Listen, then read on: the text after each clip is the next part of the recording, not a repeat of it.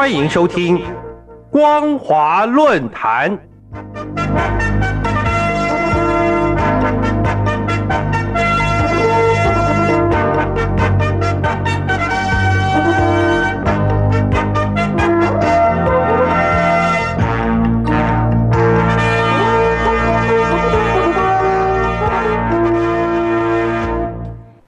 听众朋友您好，欢迎收听光华论坛，我是黄轩。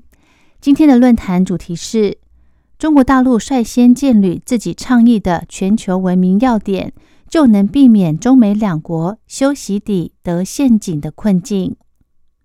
各位听众朋友，自从二零一九年中美两国经济对抗以来，乌俄战争爆发已经一年多了，两国元首冷漠以对。双方的国防部长无法见面，有识之士认为，中美之间的文明冲突无法避免，甚至中美两国最后会爆发修习底得陷阱，以武力冲突结束对抗的说法甚嚣尘上。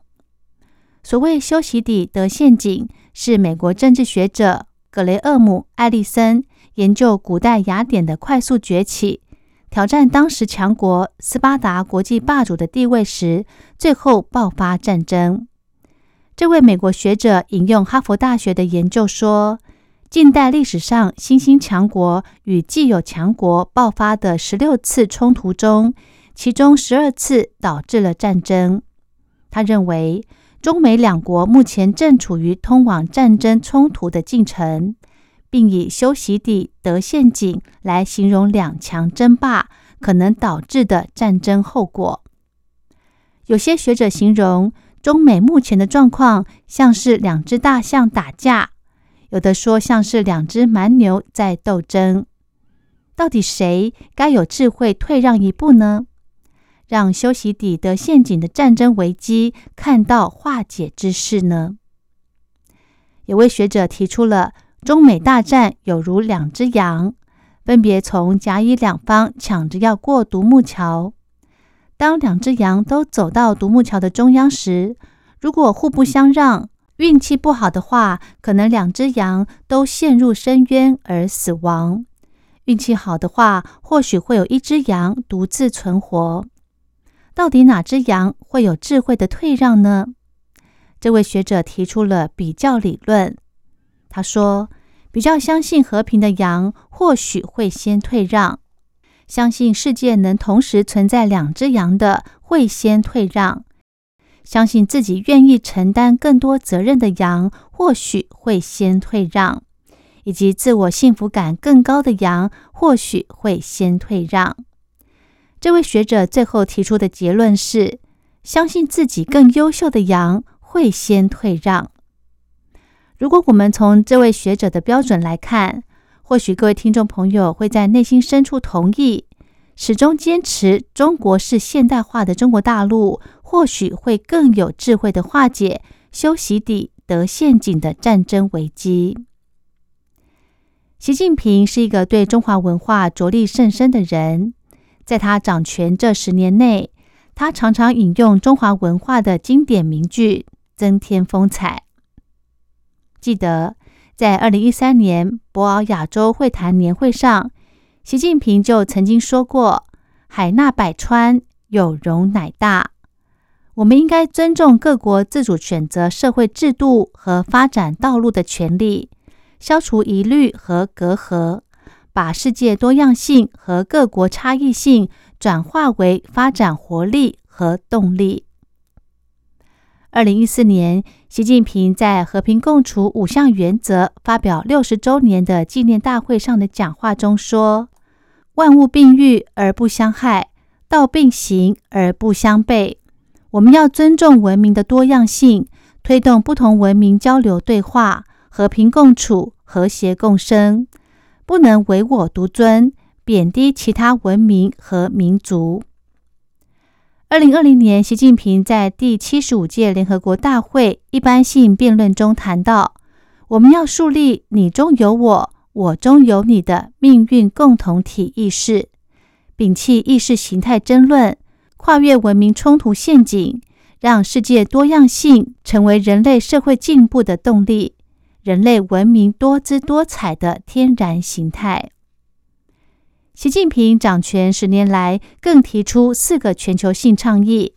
分别是二零一三年提出的一带一路倡议，以及二零二一年提出的全球发展倡议，今年三月提出的全球安全倡议，以及五月提出的全球文明倡议。而全球文明倡议的核心要点是呼吁坚持文明平等、互鉴、对话与包容，不将自己的价值观和模式强加于人，不搞意识形态对抗，探讨构建全球文明对话合作网络。从这些倡议中，我们相信习近平一定有化解修习底得陷阱的智慧。孔老夫子曾经说过。使无于人也，听其言而信其行；今无于人也，听其言而观其行。这就是说，孔老夫子以前听别人说什么，就相信他是什么样的人。后来或许发现被骗多了，所以他现在要把别人的言行一起对照，加以观察，才决定要不要相信他。中国大陆真的言行一致吗？全世界的国家以及台湾同胞也都在看，中国大陆真的能具体的实践万物并育而不相害，道并行而不相悖的理念吗？真的能够实践尊重文明多样性，推动不同文明交流对话，和平共处，和谐共生吗？尊重台湾从明朝末年开始与中国大陆分分合合所产生的文明多样性吗？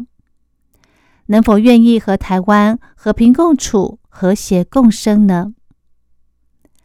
我们寄望在所有听众朋友，寄望在习近平率先实践自己倡议的全球文明、走和平发展道路的中国式现代化，这样一定能够避免。修习底得陷阱的发生。好的，今天的论坛主题是中国大陆率先建立自己倡议的全球文明要点，就能避免中美两国修习底得陷阱的困境。我是黄轩，感谢您的收听，我们下次再会。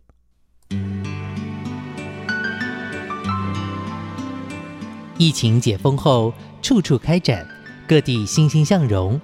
但心中总有些不舒坦，让人不禁想润。我们想听听您想润什么，或是您周遭的人都想润些什么？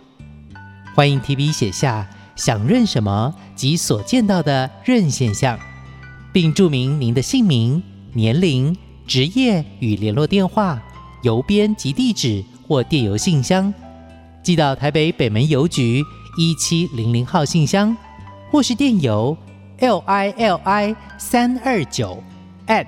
m s 四五点 h i n e t 点 n e t 和我们分享，我们将抽出幸运听众，送您生肖纪念套币或精装邮票册，时间只到十一月一日，不吐不快，动作要快哦。